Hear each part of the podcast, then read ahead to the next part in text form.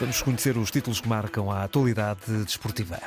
Rubén Amorim não dá por garantida a continuidade de Vitor Jóqueres em janeiro. O empresário de Benjamin Rolaiser diz que está a fechar a contratação com o Benfica.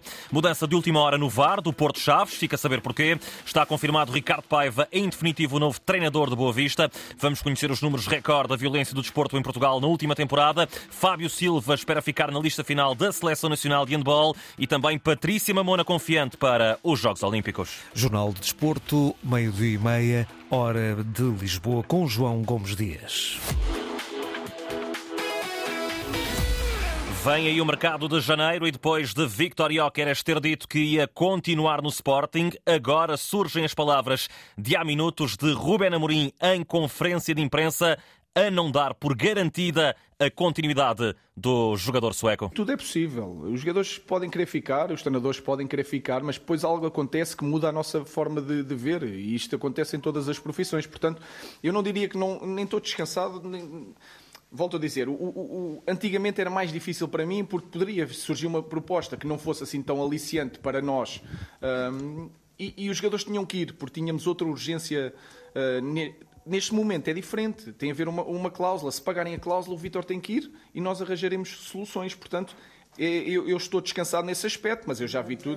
Nesta conferência de imprensa de há instantes, na Academia de Alcochete, Rubén Amorim também falou sobre possíveis entradas, de uma em particular, quer um jogador, não desvenda o nome, e o Sporting não vai cometer qualquer loucura, apesar de o primeiro mês do ano ser de Taça das Nações Africanas e também de Taça Asiática? A ida ao mercado não pode ser pensada porque temos problemas com jogadores que vão, vão estar fora um mês. Estamos a falar de um mês, eh, um mês e cinco dias, digamos assim, se forem à final. Não vai ser isso que vai mudar. Nós temos um ou outro alvo que já vem do, do passado, poderemos chegar lá, mas se não chegarmos a esses, ou a esse, neste caso, temos os jogadores também, o nosso projeto passa pela equipa B e teremos que meter os jogadores da equipa B se assim for preciso. Portanto, não muda nada em relação à saída destes jogadores por um mês.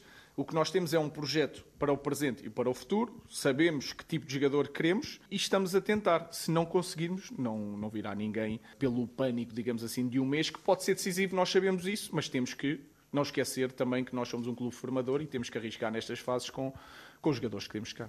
As palavras de Rubén Amorim na véspera do Sporting jogar diante do Portimonense no Algarve, mais um encontro da Primeira Liga, na qual o Sporting é líder, mas o que aconteça o que acontecer, Rubén Amorim diz, há muito caminho para andar neste campeonato. Em relação às saídas, não vejo dessa maneira, só assim de cabeça, há ali uma fase nestes meses onde vamos jogar com o Rio Ave fora, logo a seguir com o Moreirense. O Moreirense está a fazer uma grande época e nós não sabemos quando é que vamos perder pontos. Depois, os jogos em casa não têm sido nada fáceis.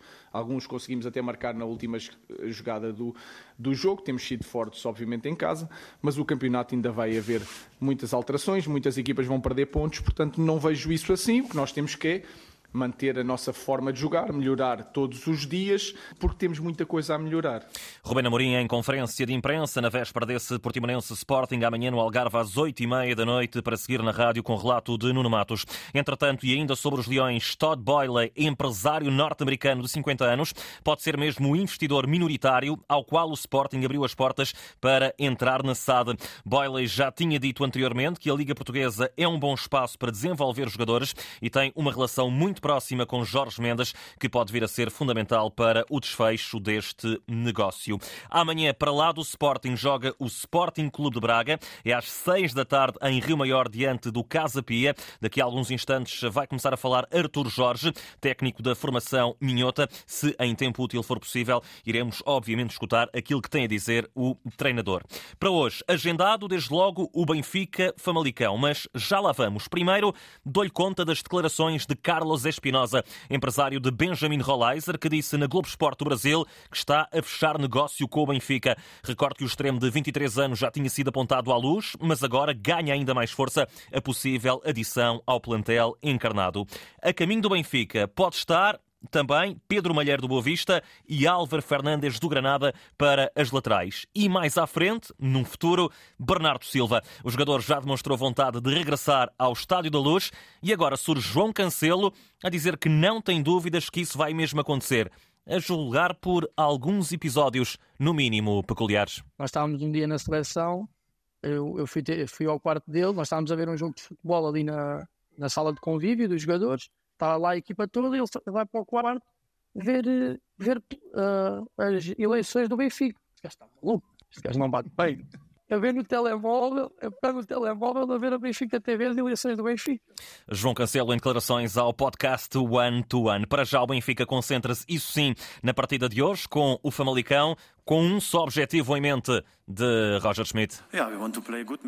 Queremos fazer um bom jogo e ganhar. Esse é o nosso objetivo.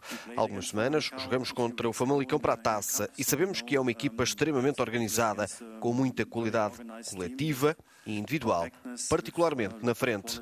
Qualquer momento pode ser decisivo. Sabemos que pode ser difícil, mas estamos preparados. O espírito está em alta e estamos preparados para fazer um bom jogo. Mas no Famalicão, João Pedro Sousa é um técnico que não se deixa intimidar. A nossa forma de pensar eh, não pode variar tendo em conta o adversário. Falamos aqui já das dificuldades que nós temos da finalização. Neste momento não pode ser uma preocupação para nós. Claro que de uma forma estrutural percebemos que há um ponto que temos que melhorar, que é esse.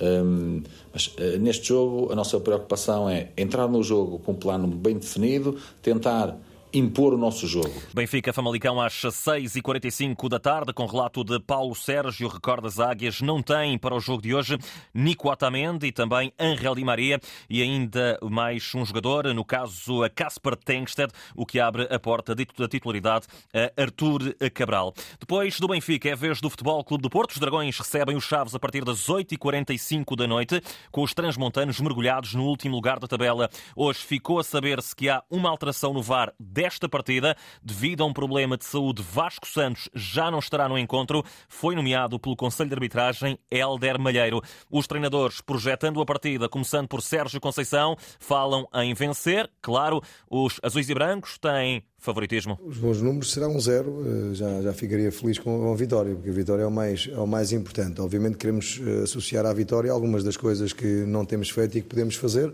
e claramente com isso eh, a equipa ganha e fica um conjunto mais forte em, em todos os momentos do jogo. É isso que queremos.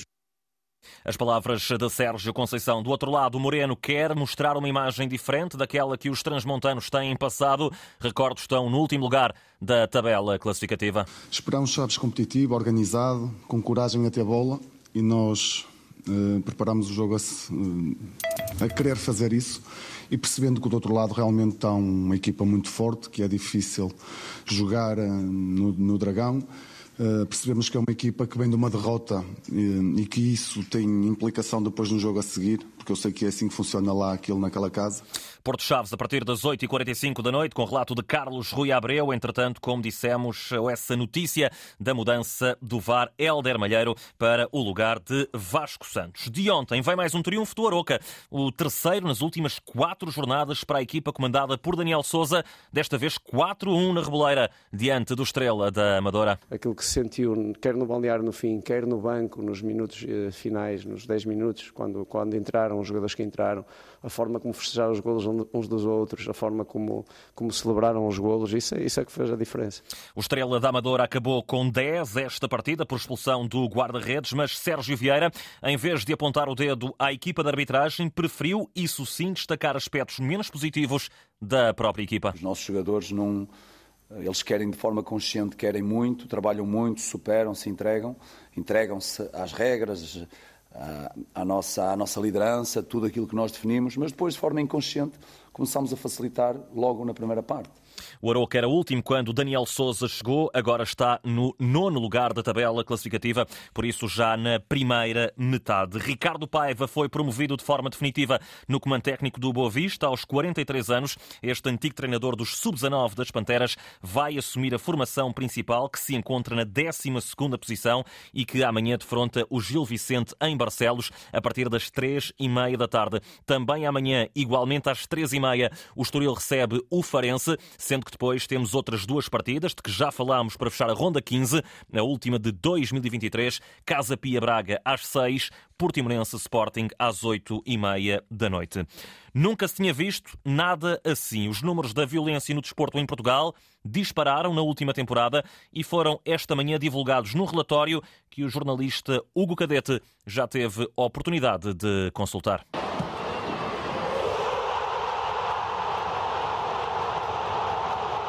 Há em todo o país 473 pessoas proibidas de entrar em estádios e pavilhões. Nunca antes se chegou aqui. É o maior registro de sempre, este da época 2022-2023. Foram quase 6.100 incidentes em espetáculos desportivos. Na temporada anterior, houve menos 1.964 episódios. O comissário António Alves olha connosco para este relatório de análise da violência associada ao desporto. Assistamos também um aumento da proatividade policial, uh, ao qual se traduziu no aumento do número de detenções uh, adeptos identificados uh, no âmbito de processos crimes e contra-nacionais. O futebol no centro do problema, com quase 5.650 casos, num universo aproximadamente de 6.100 incidências.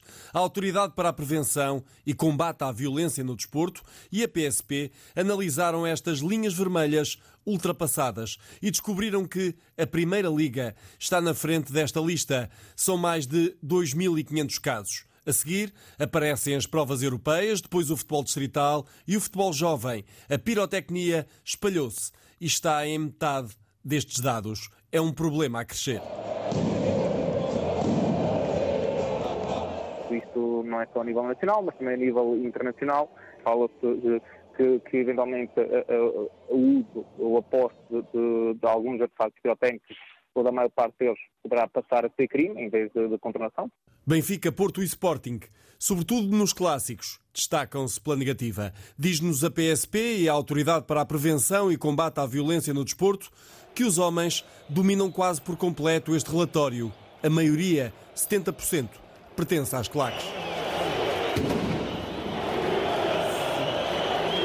Hugo Cadete com os números conhecidos esta manhã num relatório elaborado pela PSP, juntamente com a Autoridade para a Prevenção e o Combate à Violência no Desporto. No futebol internacional, destaque para Carlo Ancelotti, renova contrato com o Real Madrid até junho de 2026, anúncio divulgado pelos merengues na última hora. Isto coloca desde logo em causa a ida do italiano para a seleção do Brasil. Recordo, era o preferido para assumir o Screte.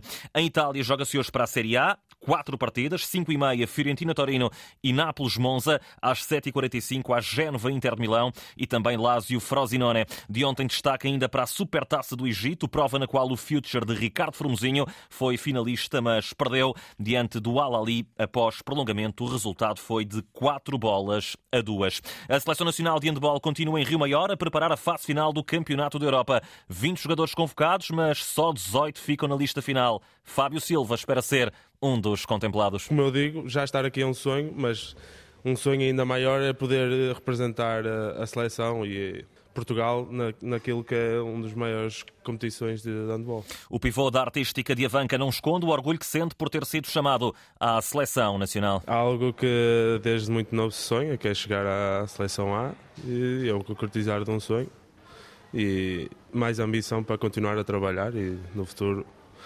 continuar a ter mais presenças aqui. E quais são os objetivos de Portugal para este campeonato da Europa? Os objetivos é sempre melhorar eh, aquilo que já fizemos anteriormente. Primeiro passar a main round e daí tentar, quem sabe, melhorar o sexto lugar da última vez. Fábio Silva, escutado por Nuno Perlour, o jornalista que estará junto da seleção em Munique. Recorde Portugal tem estreia marcada no Europeu de Handball no dia 11 de janeiro com a Grécia, seguindo-se os jogos com Chequia e também com Dinamarca. Patrícia Mamona revelou que não tem conseguido preparar os Jogos Olímpicos do próximo ano da melhor forma. A atleta tem sido afetada por vários problemas físicos, mas isso não afasta o desejo e a ambição de repetir uma medalha depois da prata em Tóquio. O objetivo é, obviamente, fazer melhor que eu já fiz no passado, eh, que foi o melhor que eu fiz, foi uma medalha de prata nos Jogos Olímpicos, por isso as ambições são grandes, mas que tem que trabalhar. E parte da preparação é fazer estágios, é, é estar saudável o mais tempo possível, porque também é normal eh, com o triplo salto, que é uma disciplina que é bastante impactante, ter alguns problemas. Eu neste momento estou, por exemplo, a passar uma fase de, de um estiramento em que tenho que diminuir um bocado no trabalho e, e, focar mais na recuperação, mas é algo que faz parte do, do processo e o importante é estar bem uh, para as grandes competições. E entre as grandes competições está, em particular, como dissemos, os Jogos de Paris. O desafio principal é, obviamente, os Jogos Olímpicos de 2024 em Paris. Uh, entretanto, temos algumas competições, como os Mundiais de Pista Coberta, uh, que eu ainda estou a ponderar se vou ou não, dependendo da minha forma, visto que uh, o ano passou, a época que passou, infelizmente, durante os europeus, eu lesionei-me no joelho e tive uma recuperação ainda bastante longínqua.